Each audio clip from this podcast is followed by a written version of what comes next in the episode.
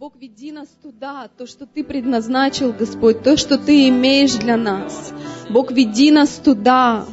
Открывай для нас эти двери, тот путь, Господь, который Ты приготовил. Мы хотим идти за Тобой. Бог, давай нам направление, говори к нашим сердцам. Мы хотим слышать Тебя, мы хотим ответить на Твой призыв. Просто веди нас за собой, Господь.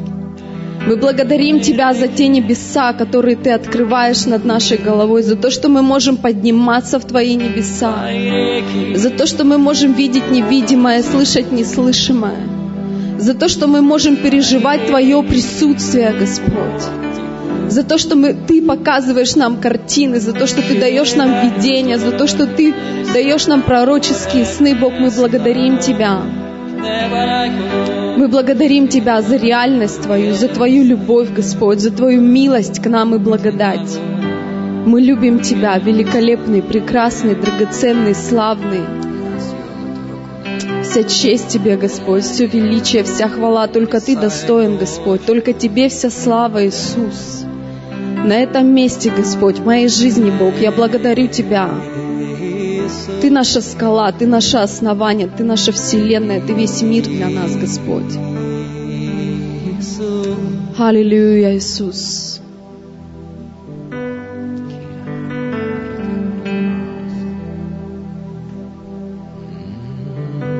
Спасибо Тебе за это время, Господь. Мы благодарим Тебя во имя Отца и Сына и Духа Святого. Аминь. Аллилуйя. Воздай славу Господу. Классная песня, да? Вы знаете, я сегодня проснулась. С этой песней я сегодня проснулась. Потому что, правда, Бог, Он весь мир для нас. Он вся вселенная для нас, представляешь? Даже если что-то есть в твоей жизни, за что ты держишься, и ты думаешь, что пока у тебя это есть, ты что-то значишь в этой жизни, то что с тобой будет, если вдруг ты все это потеряешь? Но если в твоей жизни будет Иисус, то у тебя будет все. Аминь. Поздравляю вас, дорогие мои. Нам два года. Два года это, наверное, такой еще, знаете, маленький возраст вообще. И в два года я вспоминаю своих детей в два года. В два года мои дети еще только учились более-менее предложения вообще строить, еще только говорить учились. Поэтому я думаю, что у нас еще вообще все впереди, мы только начинаем свой путь. Аминь. И я верю, что за этой кафедрой многие из вас будут стоять, проповедовать и служить, и говорить Слово Божье. И знаете, когда я молилась, о том, Дух Святой, о чем ты хочешь, чтобы я говорила сегодня. И знаете, я хочу напомнить вам то ключевое место Писания, которое является таким фундаментальным, ключевым в Библии для этого служения женщины царства. И это а, послание Петра, 1 Петра, 2 глава, 9 стих. Это как некий такой девиз этого служения – и здесь апостол Петр, он говорит, но вы род избранный, царственное священство, народ святой, люди, взятые в удел, дабы возвещать совершенство призвавшего вас из тьмы в чудный свой свет. Аминь. Бог говорит, что Бог говорит, что мы царственное священство, народ святой, который Он взял в удел. Вы знаете, что Каждый из вас, вы удел Божий. И каждый человек в этом мире, он принадлежит Господу. Но не каждый об этом знает. Чем мы отличаемся от всех тех людей, которые в этом мире, от всех других женщин? Да ничем. Мы такие же, они такие же дети Божьи, как и мы. И единственное, чем мы отличаемся, мы что-то знаем о Боге, а они нет. Может быть, мы маленько ближе к сердцу Бога, чем они. Поэтому Бог говорит, вы царственное священство, которое я призвал. Для чего Бог призывает нас? В Слове Своем Он говорит, чтобы возвещать совершенство, призвавшего вас из тьмы в чудный свой свет. Другими словами, Бог призвал нас возвещать о Его великих делах на этой земле. Бог хочет управлять этим видимым миром из своего невидимого царства через каждого из нас. Аминь. Поэтому сегодня я буду говорить о нашем призвании. И не о том призвании, мы часто говорим о том, а, о наших каких-то, знаете, о нашей роли как женщины, как жены, как мамы, как подруги, может быть. Но сегодня мне хочется говорить о нашем призвании в Боге, о той позиции, о нашем духовном предназначении, о нашем смысле в этой жизни. Но с чего начинается вообще наше призвание? С чего мы приходим вообще к этой мысли о том, что у Бога есть какая-то судьба, какая-то миссия для нас – и наше призвание, оно начинается с понимания того, кто мы в Боге.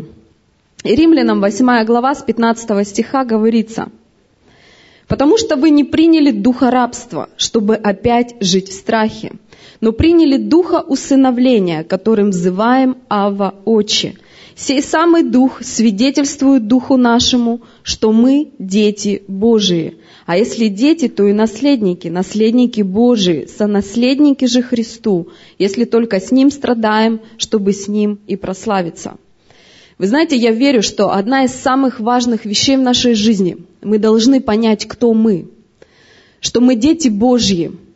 И знаете, почему я хочу говорить об этом? Потому что можно годами ходить в церковь, но носить внутри себя вот этот дух сиротства – но Бог говорит, что мы взываем к Богу, Авва Отче, и что мы приняли дух усыновления. Другими словами, Бог удочерил, усыновил нас. И Он говорит, что вы мои дети. И знаете, почему в нашей жизни время от времени, даже в церкви, может быть какое-то соперничество или зависть, или, знаете, какое-то, может быть, непонимание, Потому что порой просто у тебя может не быть вот этого откровения о том, кто ты в Боге. Знаешь, откуда это происходит? Когда внутри себя ты чувствуешь сиротой. Но если ты знаешь, что ты дитя Божье, если ты знаешь, что ты дочь Божья, что ты его ребенок, что ты его ребенок, и я его ребенок, что у нас один папа, тогда ты понимаешь, что тебе просто вообще нечего делить. Тебе нечего делить, потому что ты понимаешь, что у твоего папы всего достаточно. И вот этот дух сиротства, он может говорить в сердце человека, что ты можешь быть чем-то обделен, что, может быть, ты хуже, чем этот брат или эта сестра. И вот этот дух сиротства, он побуждает людей завидовать или соперничать. Это то, что ворует у тебя понимание того, кто ты в Боге. Но знаете, так интересно, что апостол Павел, он говорил о теле Иисуса Христа. И он говорил, что если ты не глаз или не нога, это не значит, что ты не часть тела. И знаешь, у нас у каждого разные дары, разная миссия, разное предназначение. Мы вообще, в принципе, разные. Мы в разных семьях родились. Мы вообще в разных городах родились. Мы вообще вообще с Сибири сюда приехали. Но знаете, что всех нас объединяет? Кровь Иисуса Христа. И знаешь, когда ты понимаешь, что твой Отец, у него достаточно всего для каждого из нас, то тогда тебе незачем соперничать, тебе незачем завидовать. Потому что никто не заберет то, что у Бога предназначено лично для тебя. И Писание говорит, что Бог, Он нелицеприятный, и что Он возлюбил каждого. И у Бога, знаешь, нет любимчиков. Писание говорит, что Иисус, Он за каждого умер. И знаешь, нам очень важно понимать это, потому что когда мы будем понимать эти вещи, мы будем помогать друг другу, строить друг друга, созидать друг друга. Когда между нами будет вот это полное единство и понимание того, что у нас у каждого есть свой дар, просто разное предназначение, то тогда мы будем строить тело Иисуса Христа, и мы призваны к этому. И наше призвание, оно не может состояться без понимания того, кто мы в Боге. Поэтому я начала именно с этого, что ты дочь, ты сын отца. И отец любит тебя. И все мы братья и сестры. И у него нет лицеприятия. И то, что Бог имеет для тебя, никто это не украдет. Никогда. Если Бог решил тебя чем-то благословить, то никто это благословение не заберет у тебя. Это принадлежит только тебе. И я не могу сегодня расстраиваться, что я там, не знаю, кто я, жена президента. Слава Богу, что я не жена президента вообще. Мы порой сравниваем себя друг с другом, но нам, нам незачем это делать. Аминь. Римлянам 8 глава с 30 стиха здесь говорится. Апостол Павел говорит, а кого он предопределил, тех и призвал. А кого призвал, тех и оправдал. А кого оправдал, тех и прославил. Другими словами, мы видим, что у Бога есть некое предопределение, некая миссия для нас. Так вот, что же такое предназначение – Предназначение – это некий Божий план на жизнь человека. Другими словами, ни один человек не рождается на эту землю случайно. У Бога уже до нашего рождения есть определенный план и определенная миссия, для чего ты родился на этой земле. И у Бога не происходит так, что человек сначала рождается, а потом он думает, куда бы его приткнуть, в какое бы вообще пазл этот в эту картину мира засунуть. Знаете, что интересно? Что прежде, нежели ты родился, и ты вообще не случайность, у Бога было запланировано твое рождение. И кроме того, что Бог запланировал твое рождение, Он запланировал для тебя определенную миссию и предназначение на этой земле. Поэтому ты не просто так проживаешь свою жизнь. И знаешь, почему многие люди порой, они несчастны в этом мире? Потому что чаще всего они занимаются тем, к чему они не призваны. И те дары, которые они имеют, те таланты, которые они имеют, они не используют их для того, для чего Бог их предназначил.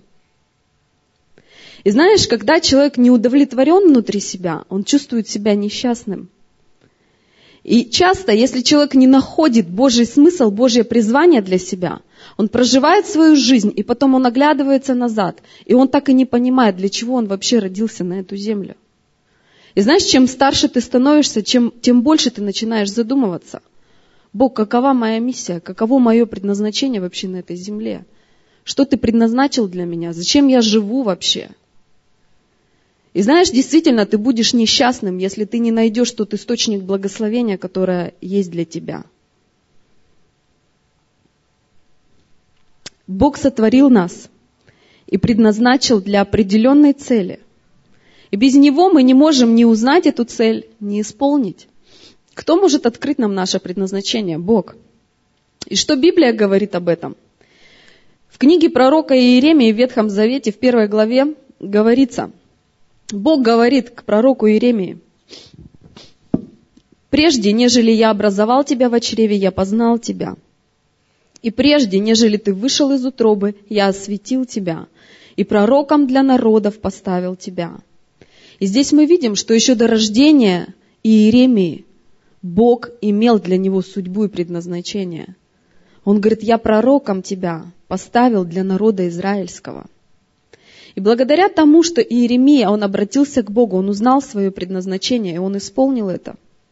В Новом Завете, в Евангелии от Луки, первая глава с 13 стиха, Ангел же сказал ему, не бойся, Захария, ибо услышана молитва твоя, и жена твоя Елисавета родит тебе сына, и наречешь ему имя Иоанн, и будет тебе радость и веселье, и многие о рождении его возрадуются, ибо он будет велик пред Господом не будет пить вина и секера, и Духа Святого исполнится еще от чрева матери своей.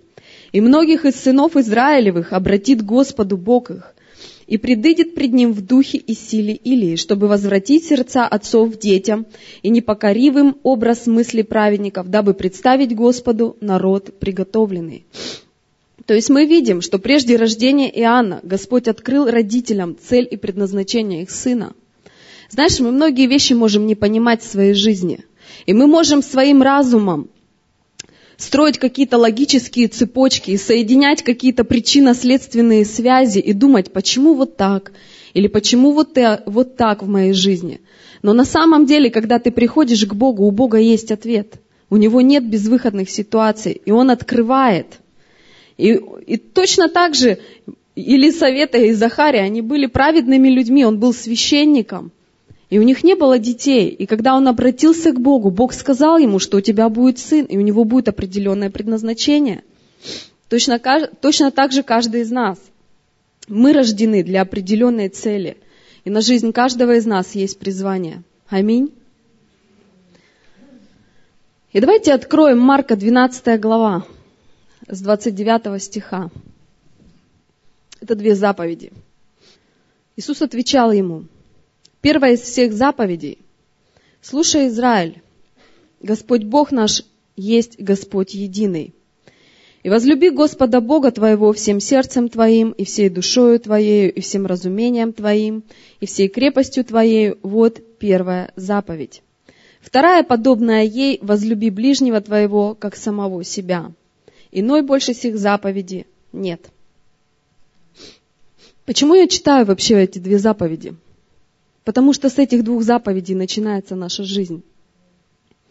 Когда мне был 21 год, Бог пришел в мою жизнь. И знаешь, моя жизнь разделилась на до и после. И я помню эту четкую границу, потому что Бог пришел в мою жизнь, и Он просто оживил меня. Он принес в мою жизнь краски. Знаете, когда Бог приходит в нашу жизнь, Он дает нам полноту. Он дает нам полноту, Он дает нам какую-то новую надежду, новые перспективы.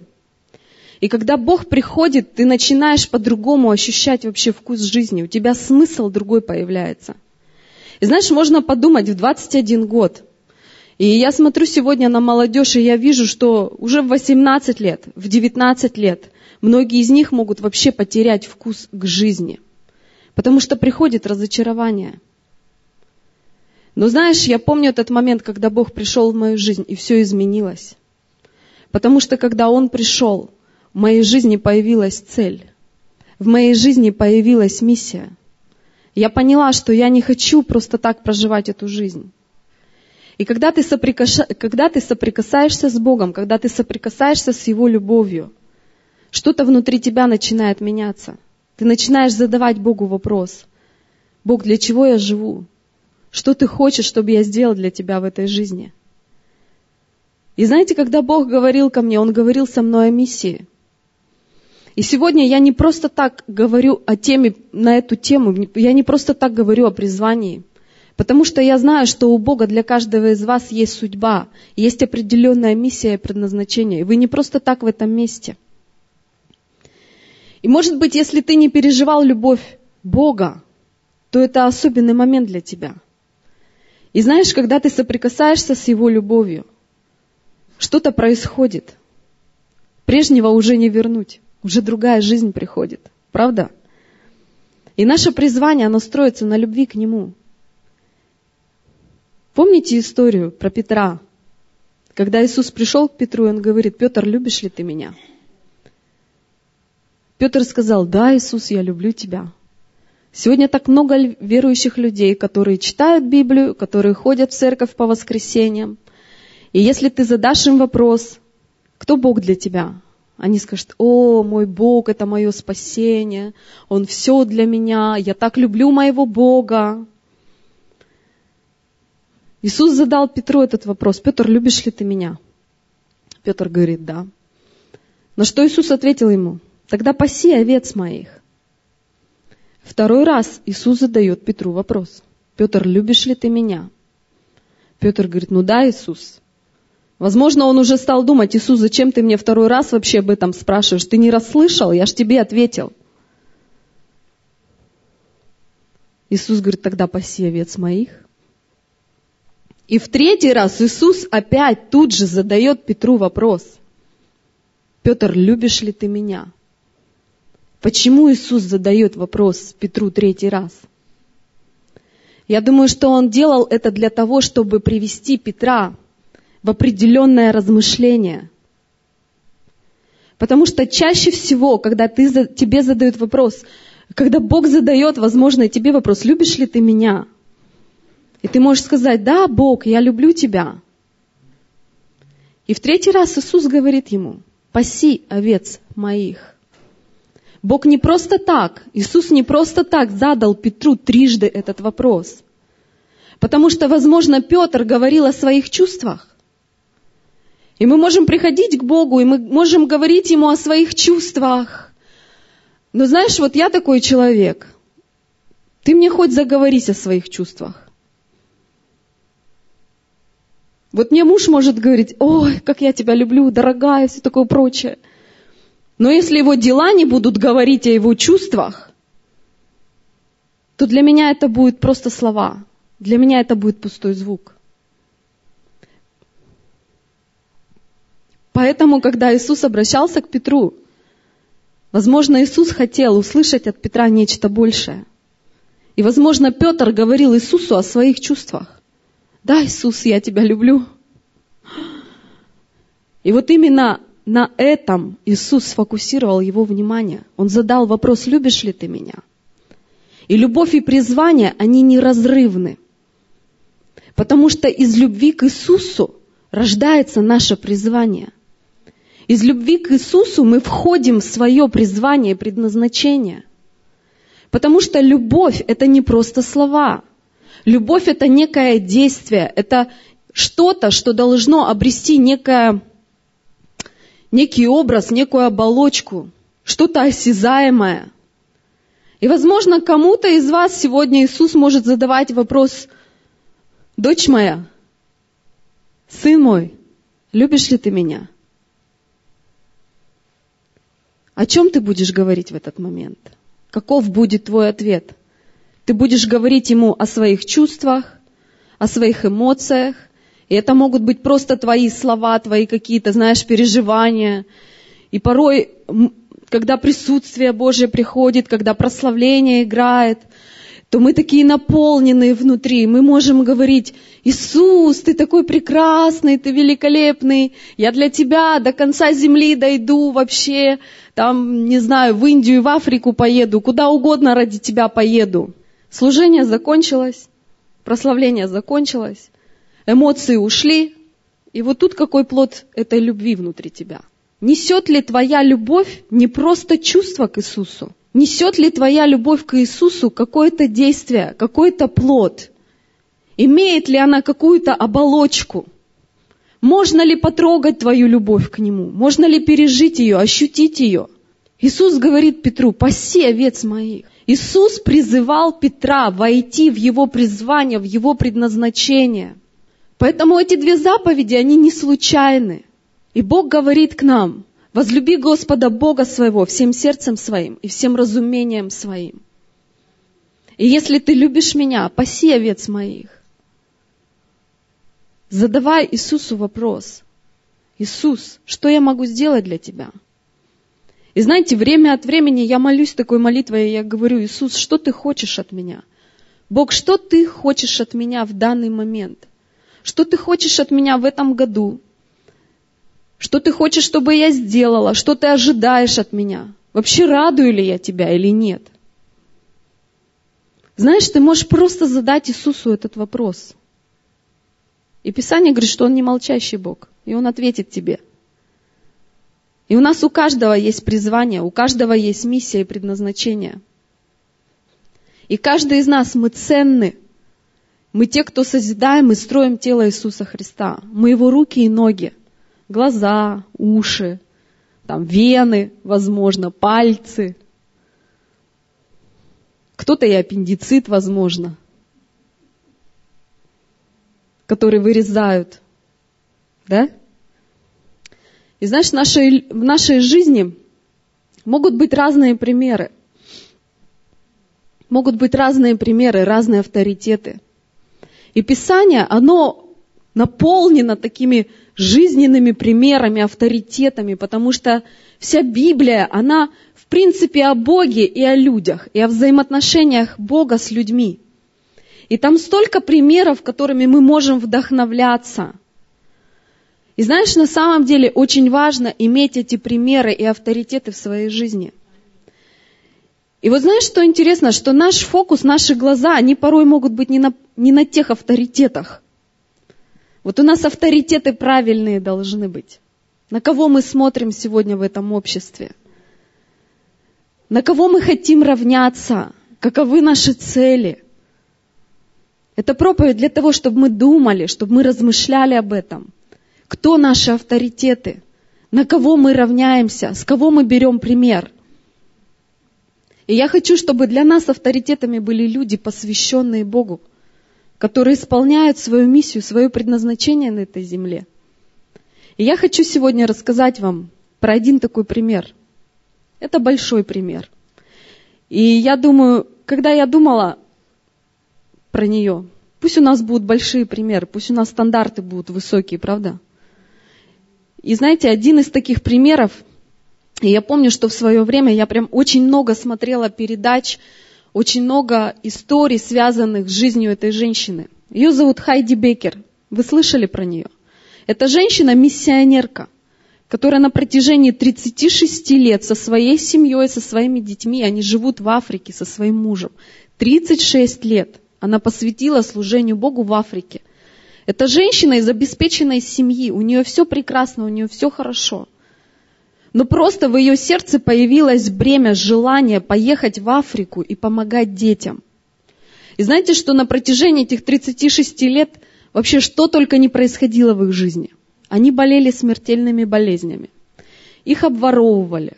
Не раз их хотели вообще убить просто. Разные опасности им угрожали. Они живут вообще вне комфорта. Но знаешь, что вдохновляет? Что они не сдались. Они просто не сдались. Они остались в своем призвании, они остались в своем предназначении. И когда ты смотришь на этих людей, когда у тебя есть такие авторитеты, внутри тебя что-то начинает происходить, переоценка какая-то происходить начинает. И иногда мы можем думать, о, это такие большие авторитеты, кто я вообще?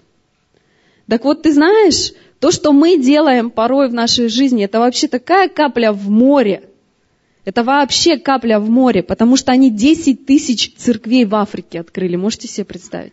Они открыли 10 тысяч церквей в Африке. Они открыли школы, они открыли медицинские центры.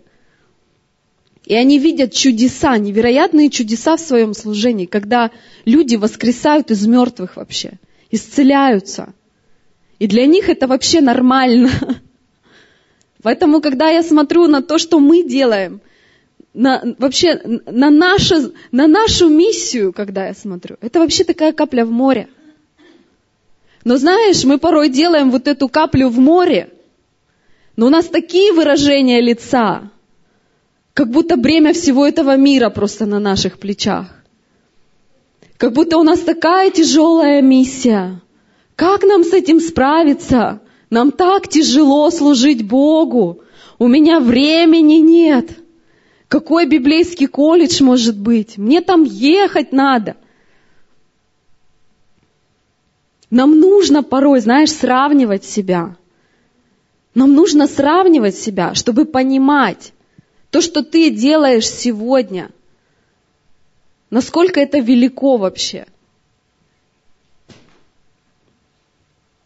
Но когда смотришь на этих людей, они не живут в комфортных условиях. Представляете, 22 года 22 года. Каждые выходные они ездят по селам Африки. Они ездят в те места, которые даже на карте не, не нанесены. Они ездят по селам, они показывают фильм об Иисусе, они молятся за людей, они кормят их, там раздают какие-то медикаменты, служат им. Живут там, ночуют в этих палатках. И знаете, что при всем при этом? Когда пастор был в Лос-Анджелесе на конференции, то Хайди Бекер, она служила там. И когда смотришь на нее, на ее мужа, они при этом, знаете, такие очень радостные люди. Они очень радостные люди. И когда им задают вопрос, Хайди, вы вообще, вы столько претерпели, вы столько пережили вообще. Как вам удается быть внутри такими радостными и позитивными? И знаете, что она ответила? Она говорит, просто люби Иисуса. Просто люби Иисуса. Потому что когда ты любишь Иисуса, тогда в твоей жизни будут плоды. Иисус говорит, без меня не можете делать ничего. Я есть лоза, а вы ветви. Кто пребывает во мне, и я в нем, тот приносит много плода. Ибо без меня не можете делать ничего. Кто не прибудет во мне, извергнется вон, как ветвь, и засохнет. А такие ветви собирают и бросают в огонь, и они сгорают. Иисус призывает нас просто быть в Нем. Просто быть в Нем, в Его присутствии. И тогда мы будем приносить плод. И знаешь, что интересно, что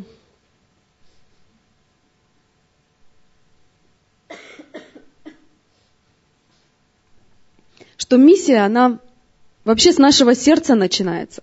И не все призваны к тому, чтобы ехать в Африку. Это не значит, что мы должны чувствовать себя неудовлетворенно от того, что мы не в Африке сегодня. У каждого есть свое призвание. И, возможно, ты к этому не призван. Но знаешь, твоя миссия, она может начинаться с того места, где ты живешь, с твоего города, с твоей семьи, с твоей работы. Ты должен знать, что ты призван, что ты сын и ты дочь Бога. И если ты любишь Иисуса, то ты не будешь равнодушным – что-то будет происходить в твоей жизни. И знаешь, по-человечески часто служение, оно может быть как некий долг такой на наших плечах, когда ты Богу служишь. Не всегда порой это легко, и тебе порой, знаешь, хочется скинуть это с себя. Хочется скинуть это с себя. Но если ты любишь, ты пойдешь до конца. Если ты любишь, когда ты любишь, ты готов платить цену даже в ущерб себе. Но если ты наемник, и ты с Иисусом только для того, чтобы получить что-то от Него, ты никогда не войдешь в свое призвание. Ты никогда не задашь ему вопрос, Бог, что ты хочешь от меня, что ты ожидаешь от меня. Потому что ты придешь к Богу, ты скажешь, Бог, что ты можешь дать мне? И большинство людей сегодня в этом мире, они могут жить вот с таким посланием. Бог, что ты можешь дать мне? И мы порой, знаешь, приходим к людям и говорим, слушай, тебе Бог нужен. Приходи в церковь в воскресенье. Или давай я расскажу тебе о Боге. Человек говорит, да у меня все четко. У меня классно все. Что, у меня проблем нет. Зачем мне Бог вообще? Мышление людей так настроено, чтобы что-то взять. Да меня, в принципе, все устраивает. Зачем он мне нужен? И не каждый человек приходит к Богу и говорит, Бог, а для чего я вообще родился на эту землю? Почему ты подарил мне эту жизнь? Вы представляете, мы можем переживать невероятные чувства. Любовь, секс, любовь к детям, взаимоотношения. Представляешь, Бог подарил нам вот эту огромную гамму переживаний и чувств всего. Осязание, обоняние. Мы сами творить можем. У Бога есть миссия и предназначение для нас на этой земле. И Он хочет, чтобы мы радовались, чтобы мы наслаждались этой жизнью, чтобы мы имели эти взаимоотношения с Ним, и чтобы мы делились с людьми, с теми, кто не знаком, с теми, кто не знает ничего о Нем, чтобы мы говорили о том, насколько Бог сильно любит их, и что у Бога есть судьба и миссия и призвание для твоей жизни. И порой, знаешь, наше служение, когда мы оглядываемся на какие-то естественные вещи, мы можем чего-то бояться. И когда Хайди задавали вопрос, Хайди, а ты не боишься, ты едешь туда вообще? Ты можешь оттуда когда-то и не вернуться. И в свое время были миссионеры, которых вообще называли гробонесущие миссионеры. Потому что когда они в Африку ездили, ехали в Африку, они с гробами ехали, чтобы можно было, ну, они понимали, что обратно они, возможно, не вернутся. И она говорит, совершенная любовь, она изгоняет всякий страх. Потому что Писание говорит, совершенная любовь изгоняет всякий страх. И если у тебя сегодня есть какие-то переживания за твою семью, за твоих детей, какие-то ситуации или обстоятельства в твоей жизни, то знаешь, это классная возможность, чтобы прийти и прикоснуться к Его присутствию. Значит, небо призывает тебя прикоснуться к тебе, чтобы ты пережил, что такое любовь Бога в своей жизни. Поэтому наше призвание, оно начинается с любви. Просто любить Иисуса – Просто быть с Ним. И Он покажет тебе, куда тебе идти и что тебе делать. Римлянам 12 глава. С первого стиха. Итак, умоляю вас, братья, милосердием Божьим, предоставьте тела ваши в жертву живую, святую, благоугодную Богу для разумного служения вашего. Павел говорит, умоляю вас, милосердием Божьим, представьте тела ваши в жертву живую. Это не значит, чтобы мы на жертвенник легли. Но Павел говорит, жертву живую.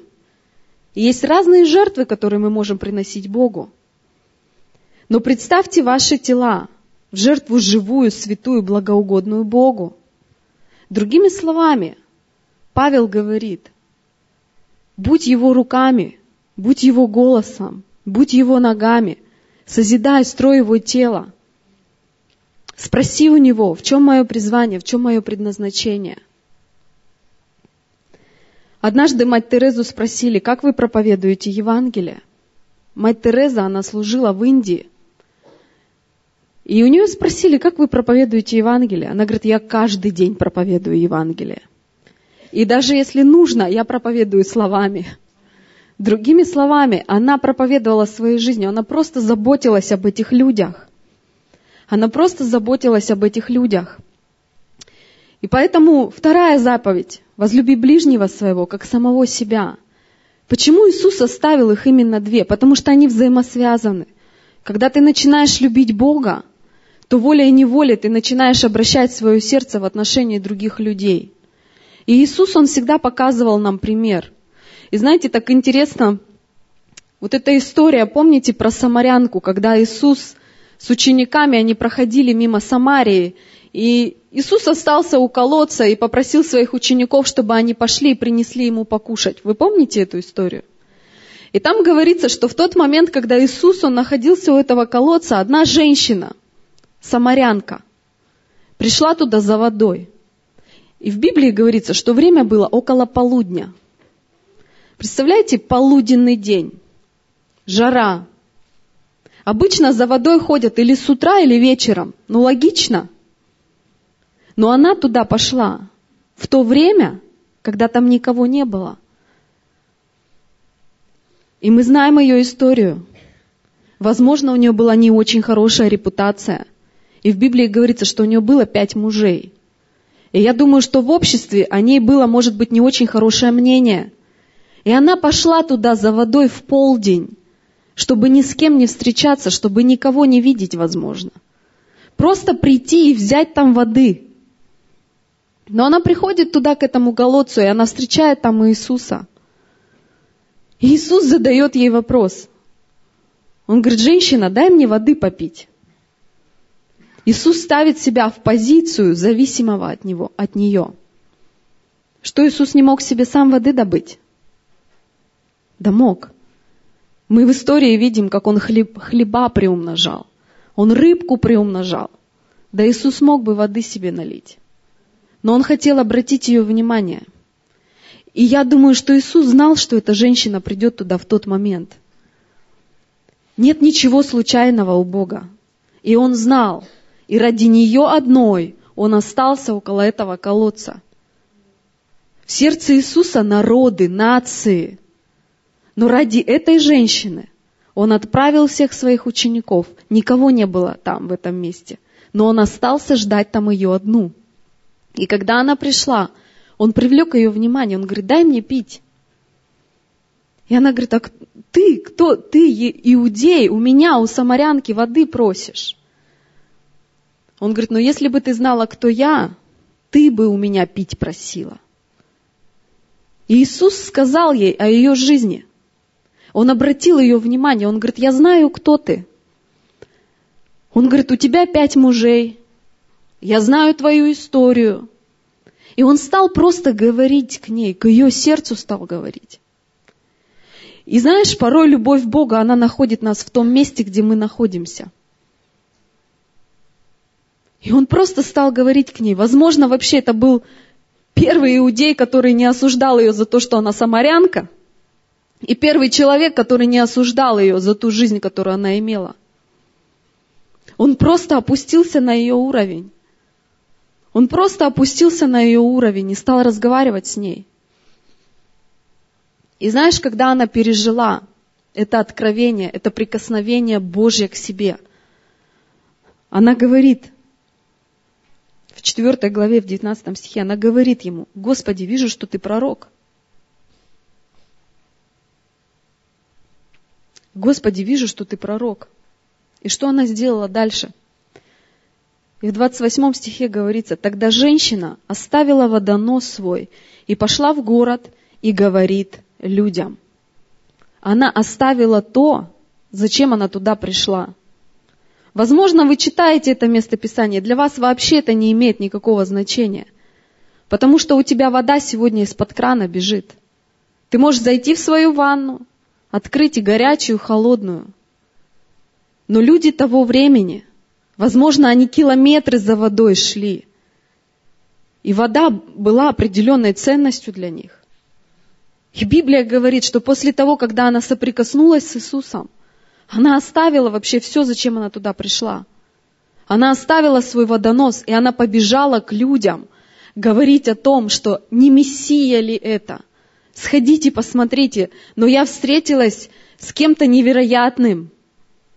Она пережила вот эту невероятную встречу с Богом. И когда ты переживаешь вот эту невероятную встречу с Богом, внутри тебя жизнь приходит. Иисус говорит, я вода живая, приходите вы ко мне пить. И знаешь, когда ты переживаешь эту живую воду внутри себя, ты не можешь остаться прежним. Тогда ты оставляешь все, и ты просто идешь за ним. И твои ценности меняются в этот момент. И она пошла проповедовать.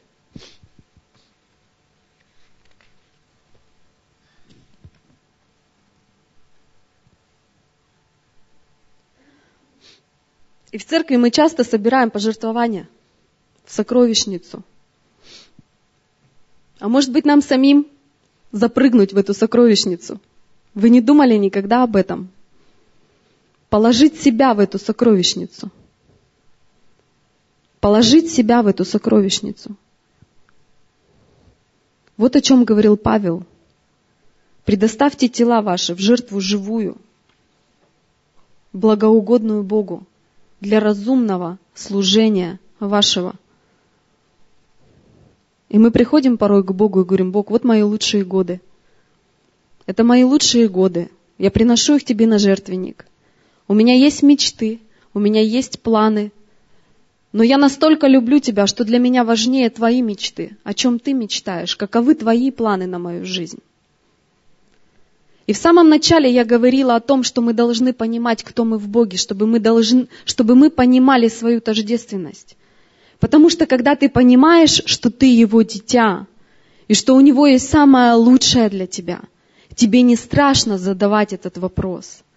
Потому что даже если Бог тебе скажет идти туда, куда ты не хочешь, то ты именно в том месте обретешь свое благословение, обретешь свой источник благословения – мы порой можем ходить годами и думать, что вот так я стану счастливым, или вот так я стану счастливым. Помните, у нас проповедь о счастье была?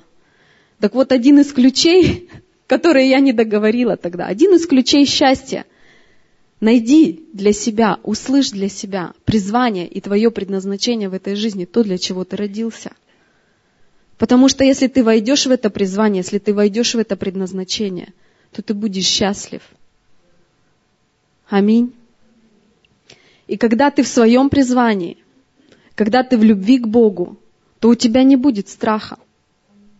И у меня такая мысль в голове. Пока ты не исполнишь до конца своего призвания и предназначения, ты не уйдешь с этого света, ты не уйдешь с этой земли. Поэтому, когда ты идешь в судьбе Божьей, когда ты идешь в плане Божьем, у тебя страха не должно быть, ничего с тобой не случится. До тех пор, пока ты не исполнишь свое предназначение для этой земли, на этой земле. Людям хорошо должно быть с тобой в самолетах летать, понимаешь? Ты их безопасность. Поэтому, когда ты входишь в судьбу от Господа, в призвание, ты не просто, знаешь, приносишь свою жизнь как жертву, но ты обретаешь благословение для своей жизни. И ты переживаешь невероятную любовь. Поэтому мне очень хочется, чтобы наша церковь, это была церковь призвания. Это была церковь людей, которые приходят к Богу и задают Ему вопрос, Бог, что ты хочешь от меня? И когда Иисус задает тебе вопрос, а любишь ли ты меня? Чтобы твоя любовь, она обретала форму. Чтобы это не были просто чувства, твои эмоции. Но чтобы ты занимал какое-то место в теле Иисуса Христа. Аминь. И давайте встанем. Я рассказала вот эту историю про вот эту женщину. И знаешь, наш взгляд, наше внимание, оно может быть в целом, знаешь, на нациях, на народах. Но Иисус нам такой пример показывает, что каждый человек для нас должен быть ценен. Знаешь, у нас не должно быть статистики. Когда человек приходит в церковь, и ты приглашаешь его на домашнюю группу, ты говоришь, о, спасибо, что ты на домашнюю группу пришел.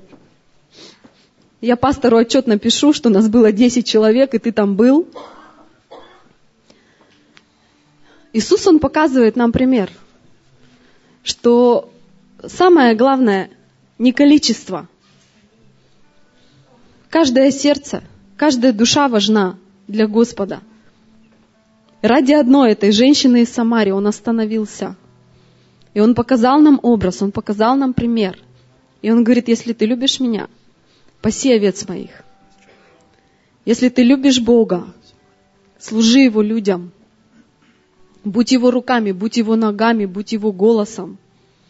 Спроси у Него, какое мое место в твоем плане?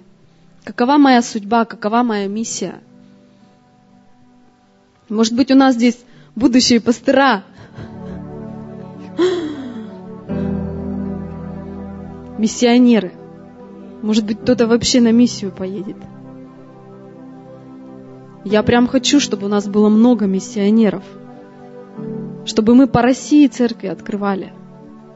В каждом городе много церквей. Но не везде есть церковь христианская жизнь. Потому что каждому человеку нужна своя семья, и мы все разные. Аминь. Дорогой Господь, мы благодарим Тебя за то, что однажды Ты пришел в нашу жизнь, за то, что Ты изменил нашу жизнь, Господь, за то, что мы пережили Твою любовь, за то, что мы знаем, кто мы в Тебе и кто Ты для нас, Отец. Мы благодарим Тебя за то, что у нас есть особый план, особая миссия от Тебя, Господь. И я прошу Тебя, чтобы Ты говорил каждому сердцу, как однажды Ты пришел и сказал ко мне, Господь. И я помню этот момент, я помню это время, Господь, когда я пережила это внутри. И у меня появилось это огромное желание ответить на Твой призыв. Бог, и я прошу Тебя, чтобы Ты прикасался сейчас каждому сердцу, чтобы Ты говорил о том, что Ты имеешь. Возможно, Господь, кто-то будет служить Тебе в прославлении – может быть, кому-то ты даешь дары, каких, какие-то музыкальные дары, и ты хочешь, чтобы эти люди прославляли тебя, поклонялись тебе, Бог. Может быть, кому-то ты даешь способность проповедовать, чтобы эти люди проповедовали за кафедрой, Бог. Я прошу Тебя, Господь, просто наполняй, наполняй церковь своими дарами во имя Иисуса Христа. И пусть наша любовь к Тебе это не будут просто слова, но пусть наша любовь к Тебе, это будет выражение в наших делах, в наших поступках. Во имя Иисуса Христа мы любим Тебя, и мы поклоняемся Тебе, Господь. Мы отдаем себя в Твои драгоценные руки, и мы благодарим Тебя за все. Во имя Отца и Сына и Духа Святого. Аминь.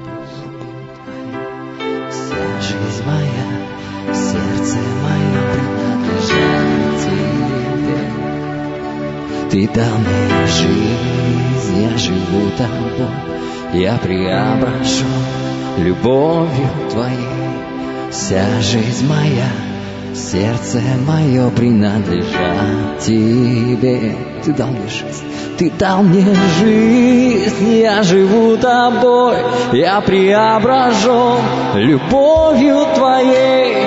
Вся жизнь моя, сердце мое принадлежат тебе. Ты дал, ты дал мне жизнь, я живу тобой, я преображен любовью твоей. Вся жизнь моя, сердце мое принадлежат тебе. Я живу тобой, я дышу тобой, ты моя жизнь, моя реальность. Иисус, Иисус.